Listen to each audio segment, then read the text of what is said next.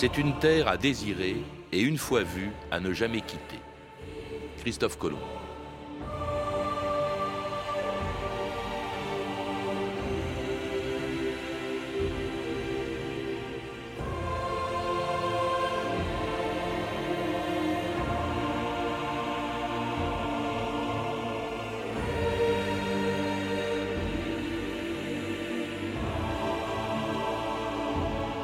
2000 ans d'histoire.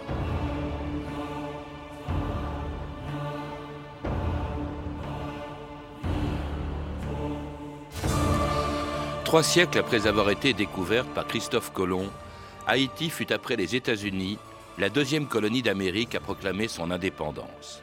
Appelée successivement Hispaniola puis Saint-Domingue, colonisée par les Espagnols puis par les Français, elle a connu, grâce à l'exploitation des esclaves, une telle prospérité qu'on l'appelait la perle des Antilles.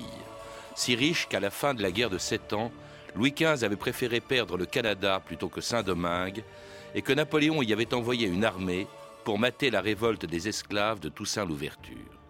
Mais depuis son indépendance proclamée en 1804, Haïti est devenu un des pays les plus pauvres du monde, un pays éprouvé depuis deux siècles par l'histoire et par les catastrophes naturelles comme celle qui vient de le frapper. France Inter, Claire Servageant, mercredi dernier. France Inter. Combien de victimes après le tremblement de terre qui s'est produit cette nuit en Haïti? Pour l'instant, personne ne peut le dire, mais ce qui est sûr, c'est qu'il s'agit d'une catastrophe majeure pour un pays déjà lourdement frappé par le sort dans son histoire. L'épicentre de ce séisme se situe à une quinzaine de kilomètres de Port-au-Prince, la capitale. Les témoins racontent que dans la ville, les maisons se sont effondrées, les maisons, mais également les, les bâtiments les plus solides, notamment le palais présidentiel qui a été endommagé. Un tremblement de terre, et puis il y a un incendie? La secousse a duré une minute, une très longue minute. Sous les yeux de cette habitante, là. vers 17h, Port-au-Prince n'est plus qu'un immense rideau de poussière. Et puis. La fin du monde, c'est ce que croient affronter les habitants du centre de la capitale. Jean-Marie Théodate, bonjour. Bonjour. Vous êtes euh, évidemment forcément particulièrement ému par ce que l'on vient d'entendre, puisque euh, ce tremblement de terre eh bien, euh, vous concerne plus que d'autres, peut-être. Vous êtes haïtien. Et je crois qu'on ne mesure pas en France aujourd'hui, même si on ignore le bilan exact, définitif de ce tremblement de terre qui vient de se produire, on ne mesure pas la gravité justement de cet événement, parce que c'est une catastrophe qui, à l'échelle de Haïti, est sans doute la plus grave qu'ait jamais connue le XXe siècle. Je ne suis pas ému, je suis meurtri. Ce sens que, toute proportion gardée, euh, le tsunami de 2004 euh, qui a touché euh, toute une région du globe et concernait une population d'au moins un milliard d'habitants, si on compte tous les pays riverains de l'océan Indien où cela s'est produit, cela fait à peu près 200 000 morts. Or, aujourd'hui, on parle pour euh, la catastrophe de Port-au-Prince d'une fourchette comprise entre 50 000 et 200 000 morts également. Mais nous ne sommes que 9 millions. Donc, toute proportion gardée, cette catastrophe euh, qui touche Haïti est euh, l'une des plus, macabres que nous ayons connues depuis sans doute au moins un siècle. Si elle a profondément ému, euh, euh, même ceux comme moi qui ne sommes pas directement touchés, c'est pas seulement parce que, à cause de sa gravité, c'est aussi parce que elle frappe un pays qui a été particulièrement meurtri par l'histoire, par les catastrophes naturelles, au point d'ailleurs que l'on parle d'une malédiction d'Haïti. C'est le titre euh, d'un quotidien important l'autre jour. Le titre est un peu à l'emporte-pièce et je sais que ça en a choqué d'aucuns, mais je pense qu'il y a une euh, sorte de propension des, euh, journalistes euh, à utiliser euh, des métaphores un peu sportives pour euh, évoquer euh, des situations euh, qui sont humainement tragiques. S'il fallait prendre le mot malédiction au sérieux, cela voudrait dire que les Haïtiens auraient commis un crime historique qu'ils seraient en train de- d'expier. Et, euh, je ne sache pas qu'il y ait encore aujourd'hui des gens pour euh, euh, donner un quelconque crédit à ce genre d'explication, en tout cas quand il s'agit de faire euh, un travail d'investigation scientifique. En tout cas, c'est, ce tremblement de terre, c'est le dernier épisode d'une histoire qui ne connaît qu'on ne connaît que depuis la découverte d'Haïti en 1492, lorsque Christophe Colomb y installait la première colonie européenne du continent américain. Dans toutes les îles que nous explorons, les indigènes nous accueillent avec la plus grande générosité et en toute confiance. En raison de notre aspect étrange, nous avons été pris pour des dieux et traités comme tels. Dis-lui merci pour son hospitalité. Et qu'une petite partie de mes hommes va rester ici pour bâtir un fort. Je veux qu'il soit bien traité. Dis-lui qu'on reviendra bientôt, plus nombreux. Pourquoi? Pour apporter la parole de Dieu. Il dit il a un Dieu. Et aussi apporter notre médecine. 39 hommes se sont portés volontaires pour rester sur place et construire un fort. Je l'appelle la Navidad.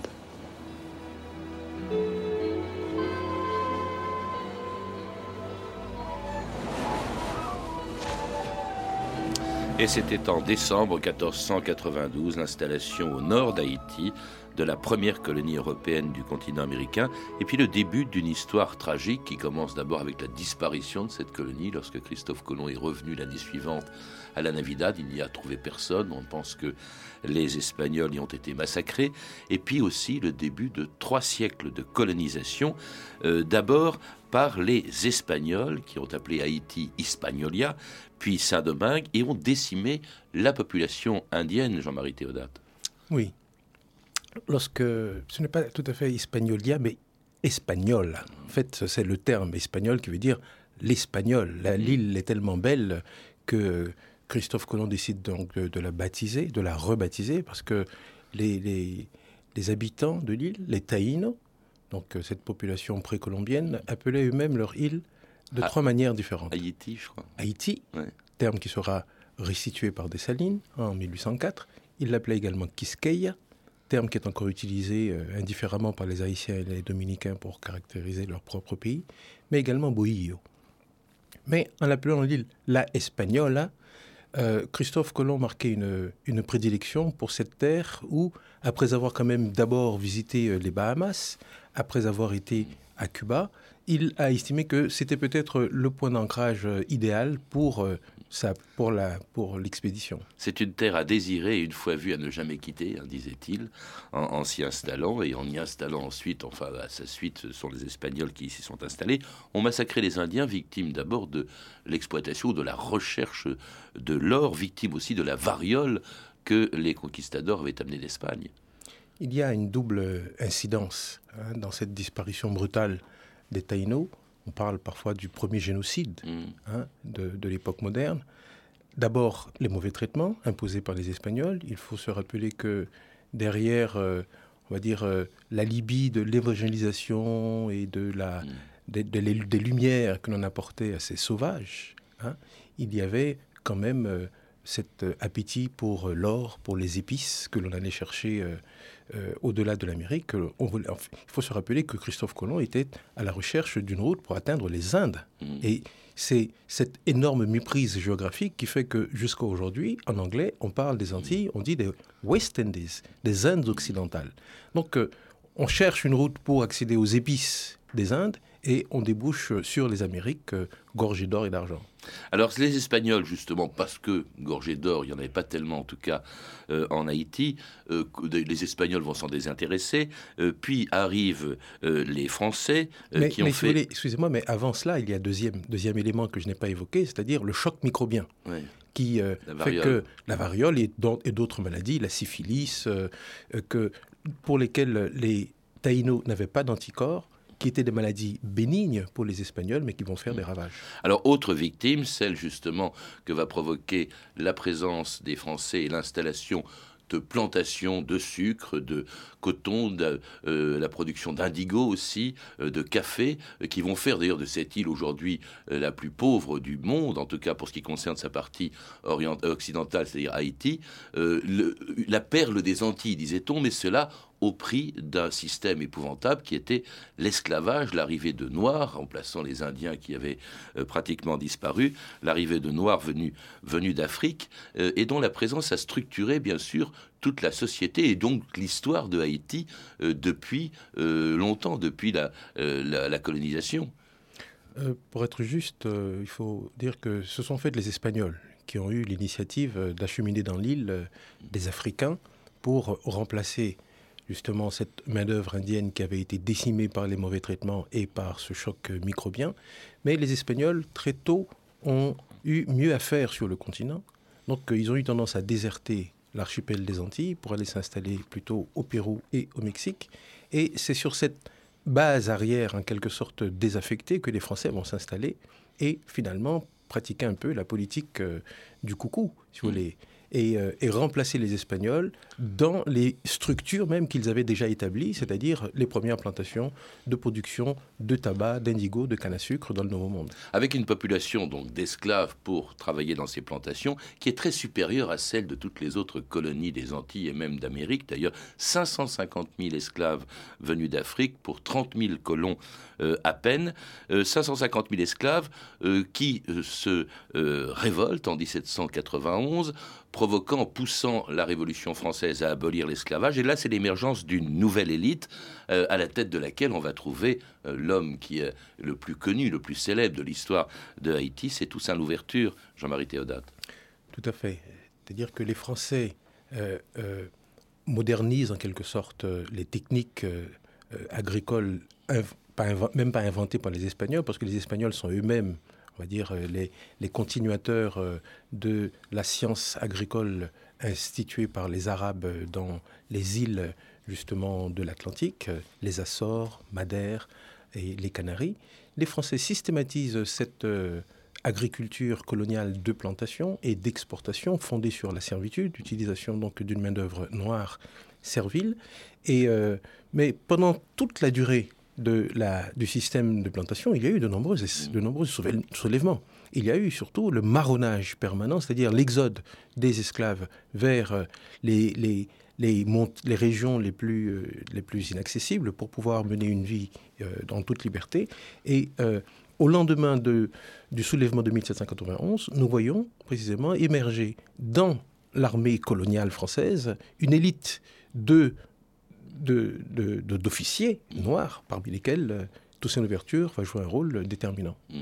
Alors, euh, général même, euh, et puis se proclamant gouverneur de, des Antilles, enfin de, de, Saint-Domingue, lorsque Napoléon en 1802 rétablit l'esclavage, eh bien, nouvelle révolte, et, et l'envoie par Napoléon, donc, d'une armée à la tête de laquelle il place son beau-frère, le général Leclerc. Aux Antilles, une poignée d'esclaves révoltés ont incendié les plantations, massacré les Blancs et instauré une sanglante tyrannie. J'envoie le général Leclerc avec 7000 hommes d'élite, grenadiers, carabiniers, hussards, artilleurs, les meilleurs soldats de l'Europe, rétablir l'ordre à Saint-Domingue. Section Hall Prenez dix nègres et un blanc. Le blanc possède tout et ne fait rien. Les nègres font tout et n'ont rien. Voilà Saint-Domingue. La France avant la Révolution. Mon cher, vous n'avez pas comparé les Français et les nègres. Les Français étaient mûrs pour la liberté. Les nègres, je les connais, moi. Avec eux, il n'y a que la trique. Mes généraux, pas de politique. La liberté, les Noirs l'auront un jour. Mais en attendant, nous allons là-bas pour rétablir l'ordre. ce sera dur. Et ce sera tellement dur que l'armée française y sera écrasée par les Noirs en 1804, qui proclament donc l'indépendance de leur pays, qui, auquel ils donnent le nom justement qu'avaient donné les Indiens, le nom de, de Haïti. Euh, et euh, aussitôt, euh, c'est donc la, deuxième, le deuxième pays d'Amérique, la deuxième colonie d'Amérique à proclamer son indépendance. Pardon après les États-Unis, mais euh, en fait, cette indépendance n'est pas reconnue euh, par les grandes puissances qui sont furieux de voir s'établir euh, un, État noir, un État d'esclaves dans la région, jusqu'à ce que Charles X, en 1825, finisse par accepter de reconnaître Haïti, moyennant le paiement d'une indemnité de 150 millions de francs or. Autrement dit, on demandait aux Haïtiens de racheter leur liberté, en quelque sorte. Jean-Marie Théodate. C'est une liberté deux fois acquise, d'abord sur le champ de bataille Et un quart de siècle plus tard, par le rachat, donc par le versement à la France, c'est-à-dire très exactement le versement aux descendants des colons français qui avaient, été, chassés, hein. qui avaient été chassés de, de, Saint-Domingue, donc de Haïti, pour, euh, à titre de dédommagement, à titre de réparation. Cette euh, indemnité va peser sur euh, la jeune République haïtienne vraiment comme le rocher sur les épaules de Sisyphe. Il va falloir porter cela pendant pratiquement trois quarts de siècle et beaucoup considèrent que c'est le point de départ de, de l'involution économique connue par Haïti, c'est-à-dire cette paupérisation sur la longue durée qui a rendu le pays exsangue? Haïti divisé en deux en 1844 euh, avec la création à l'est de la République dominicaine, divisé aussi dans la partie occidentale qui est euh, l'État actuel de, de Haïti, euh, divisé en classes. Parce qu'après le départ des colons, eh bien, les deux classes qui subsistent sont profondément divisées. Ça, on l'ignore, on, ne s'en souvient pas, on ne le sait pas forcément. Il y a d'une part l'élite des mulâtres et puis les descendants des esclaves noirs qui qui sont deux classes dont l'affrontement structure vraiment toute l'histoire de Haïti jusqu'à aujourd'hui, euh, Jean-Marie Théodate Alors, il faut faire très attention quand on dit donc euh, de classe, euh, en insistant bien sur le mot classe, c'est-à-dire il s'agit de classe sociale et non pas de catégorie raciale mm. ou de catégorie ethnique, comme on a tendance parfois à, le faire. C'est-à-dire, il y a deux idéaux, dans le fond, qui, se, qui, qui traversent comme une dialectique l'histoire d'Haïti d'un côté le désir des nouveaux maîtres, noirs ou mulâtres d'ailleurs, de remettre, va dire, la machine euh, de production euh, en état de marche, donc euh, en fait reconstituer les anciennes plantations, et de l'autre, vous avez l'immense majorité des descendants d'esclaves, certes tous noirs, mais dans certaines régions du Sud, vous savez, les paysans, les néo-paysans sont parfois mulâtres et à la peau très claire. Et ceux-là ne veulent pas entendre parler d'économie coloniale, d'économie de plantation. D'où des conflits qui durent d'ailleurs jusqu'à aujourd'hui, puisque au fond, euh, ça a provoqué des quantités de coups d'État qu'on aurait du mal à énumérer euh, dans cette émission, de euh, révolutions, de révoltes, et, et, qui ont servi, qui ont justifié au début du XXe siècle, enfin qui ont servi de prétexte en tout cas, à l'intervention militaire des États-Unis qui vont pendant 29 ans occuper le pays à partir de 1915. D'où vient cet intérêt des États-Unis pour Haïti, Jean-Marie Théodore? Il faut remettre euh, cette intervention américaine dans son contexte. Donc en 1915, c'est-à-dire euh, nous sommes pendant la Première Guerre mondiale, et euh, les puissances européennes qui, jusqu'à cette date, étaient encore, on va dire, les véritables mentors de cette, de, cette, de cette partie du monde sont trop occupés sur le continent européen pour véritablement tenir leur rang dans le Nouveau Monde. Et en particulier dans la perspective du percement du canal de Panama, dont les États-Unis, on le sait, à partir de, de, 1904, ont pris donc les commandes. Donc pour les États-Unis, l'occupation de Haïti en 1915 doit être mise en perspective avec l'achèvement donc de la construction du canal de Panama, l'occupation de la République dominicaine l'année d'après, en 1916, et tout de suite après, l'occupation du Nicaragua. Donc il s'agit pour les États-Unis, dans le contexte de la Première Guerre mondiale, de sécuriser en quelque sorte cette, cette route maritime qui fait la jonction entre les deux façades euh, du continent. ils vont rester 29 ans euh, en, Haïti, et puis euh, après leur départ en 1934, ils surveillent attentivement tout ce qui s'y passe, n'hésitant pas d'ailleurs à y soutenir des régimes dictatoriaux comme celui de François Duvalier, puis de son fils Jean-Claude, qui en 1971 devenait le plus jeune chef d'État du monde avec le soutien d'une milice tristement célèbre, les volontaires de la sécurité nationale, plus connus sous le nom de Tonton Macoute. Monsieur le Président, vous succédez à votre père à l'âge de 19 ans. Sur quelle base comptez-vous asseoir votre autorité et quelle sera votre attitude vis-à-vis des forces armées d'Haïti et de la milice des volontaires de la sécurité nationale? Je suis désormais le commandant en chef des forces armées d'Haïti et de la milice des volontaires de la sécurité nationale qui obéiront à mes instructions, d'autant plus qu'elles seront toujours inspirées par la philosophie de la révolution du Valérie la protection tangible des dieux tutélaires de la nation, dans notre foi inébranlable dans le progrès et la philosophie jean-claudiste. Moi, dis-nous bonsoir. Malgré la galopade effrénée de l'inflation chez nous, malgré la poussée multipliée de Jean-Claude Duvalier, grâce à génie Jean-Claude Duvalier, nous-mêmes vivons dans la paix, ce pays d'Haïti.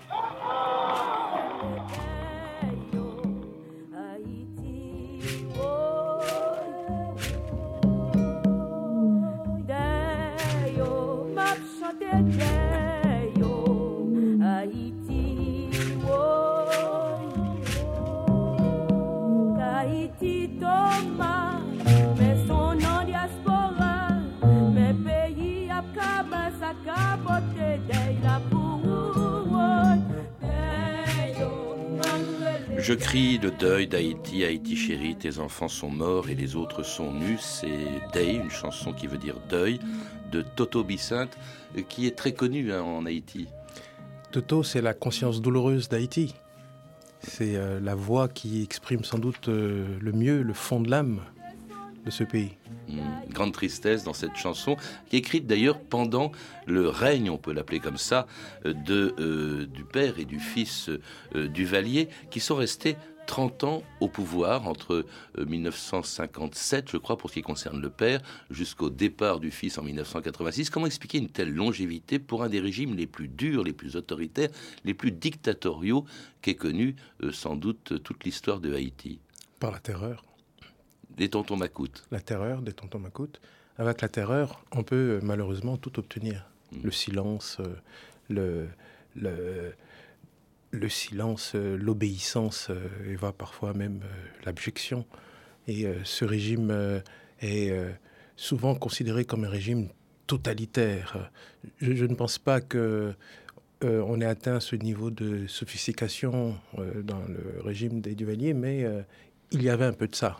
Il y avait de la graine de Mussolini hmm. dans la dictature de Duvalier. Il y a aussi le soutien des États-Unis qui n'auraient pas supporté l'existence de ce régime euh, autrement.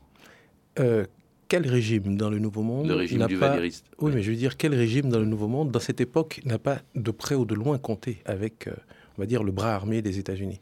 Donc, il y a eu une sorte de, de silence tacite des États-Unis, hein, de,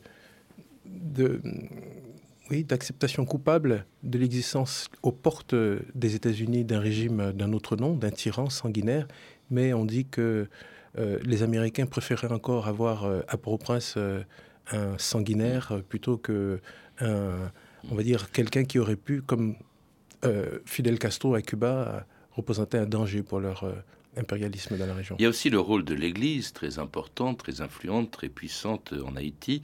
Après bon Dieu, c'est l'État. C'est un proverbe euh, haïtien. Donc le bon Dieu passe en premier et le bon Dieu soutenait Duvalier. Le bon Dieu soutenait Duvalier. Le bon Dieu a soutenu certainement Duvalier le Père. Mais euh, on ne dira jamais assez le rôle de l'Église, mais cette fois-ci avec vraiment un grand E, de toutes les églises dans la chute de Duvalier le fils, mhm. notamment le rôle de Radio Soleil qui euh, a fini par donner son nom à Cité Soleil. On oublie souvent de rappeler que c'est d'après la Radio Soleil qui est la radio phare de la résistance euh, à, Bébé Doc mm. dans les années 80 que la Cité Soleil a été rebaptisée. Parce qu'elle s'appelait avant Cité Simone. L'Église qui finira par lâcher, comme les États-Unis d'ailleurs par lâcher Jean-Claude Duvalier, euh, qui quitte le pouvoir en, 1986, euh, et puis finalement euh, le laisse entre les mains de, enfin, des démons de Haïti, c'est-à-dire une certaine grande instabilité qui a duré quelques années jusqu'à l'élection d'un nouveau président lorsque, au, lorsque était élu justement ce nouveau président en 1990, Philippe Lefay et Patricia Coste dans le 20h de France 2 le 17 décembre 1990. Haïti, pays pauvre parmi les pauvres, est-il en passe de découvrir la démocratie et un président honnête? À l'issue d'un scrutin présidentiel marqué par une forte participation et beaucoup de calme, la victoire du prêtre de gauche Jean-Bertrand Aristide semble probable ce matin. Aristide, dit Titide, est baptisé le héros des bidonvilles, Patricia Coste. Aristide, le prêtre, titide pour la masse du peuple haïtien, sera sans doute le prochain président de la République d'Haïti. Extrêmement populaire parmi les petits, les pauvres, cet homme jeune, 37 ans, de gauche, veut apporter le langage de l'Évangile sur cette terre déchirée par la violence, et il a tous les courages. Et vous-même, par exemple, vous avez déjà été agressé Plusieurs fois. Vous n'avez pas peur pour votre vie? Non, parce que j'accomplis mon devoir, je fais mon travail. Il n'y a pas de plus grand amour que ceux qui donnent leur vie pour ceux qu'ils aiment. Et nous qui sommes la classe appauvrie, nous reconnaissons que nous n'allons pas utiliser des armes et accéder à un pays où la situation sera vraiment différente. Et la situation n'a pas changé en fait depuis l'élection d'Aristide en 1990. La déception a été vraiment à la mesure de l'espoir que son élection avait suscité, Jean-Marie Théodate. Comment expliquer justement cette désaffection des Haïtiens alors qu'ils avaient été enthousiasmés par son élection qui provoquait un immense espoir? C'est que Aristide est le comment dire le mauvais fiancé, si vous voulez, celui que l'on n'attendait pas. Parce que le mouvement social qui a abouti à, et politique qui a abouti euh, à la chute de la dictature des Duvalier est un mouvement, on dire, de dimension régionale, qui a traversé l'ensemble de l'Amérique latine et qui a donné lieu à l'émergence de la démocratie au Brésil d'abord, en 85 avec Tancredo Neves, puis par la suite au Chili, en Argentine, et on sait que les Chiliens viennent de réélire pour la énième fois donc un président librement et démocratiquement. En Haïti, Aristide aurait pu être, si vous voulez, celui qui, comme un Tancredo Neves, allait véritablement enraciner la tradition de l'alternance démocratique dans le paysage politique haïtien. Il ne l'a pas fait. Il a voulu garder le pouvoir et surtout, il s'est comporté comme un kleptomane, absolument sur le modèle des anciens tyrans que nous avons eus depuis l'indépendance. Et c'est ça la déception la même corruption qu'avant, même méthode, puisque les tontons macoutes ont été remplacés par les chimères de, Aristide, qui a quitté le pouvoir, qui a été renversé en 2004, laissant derrière lui un État défaillant, à l'évidence incapable de faire face à la situation dramatique dans laquelle il se trouve. Est-ce que c'est à cause des structures de l'État? Est-ce que c'est à cause de la gravité de la situation? Euh, Jean-Marie Théodate euh, L'un des gestes symboliques d'Aristide euh, à son retour au pouvoir, à partir de 1995, ce fut d'abolir l'armée. Son idée était de démolir l'instrument par lequel euh, se perpétraient tous les coups d'État, mais ce faisant, il s'est approprié ce qu'on appelle la violence légitime. Et en même temps que lui, tant d'autres dans le pays se sont mis à constituer des gangs, de sorte que plutôt que de faire disparaître le niveau de violence, l'absence d'armée ne l'a fait que décupler ce qui pourrait aggraver euh, les choses, la situation. Bien sûr, l'histoire n'est pas responsable de ce qui se passe, mais les structures même de, ce pays, euh, Jean-Marie Théodate, peuvent euh, expliquer l'aggravation, le fait que le bilan pourrait être encore plus lourd que celui provoqué par le simple tremblement de terre donc de la semaine dernière.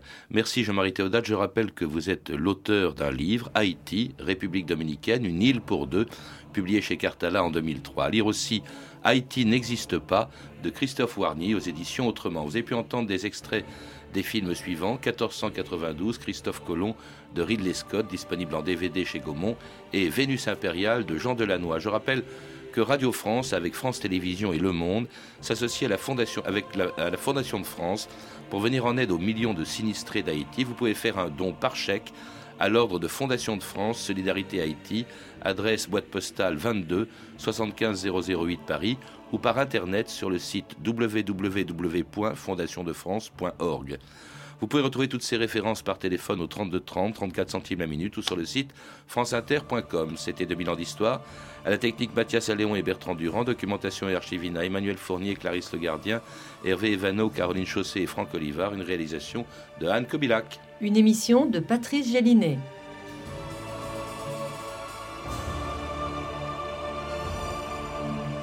Demain, dans 2000 ans d'histoire, Denis Diderot.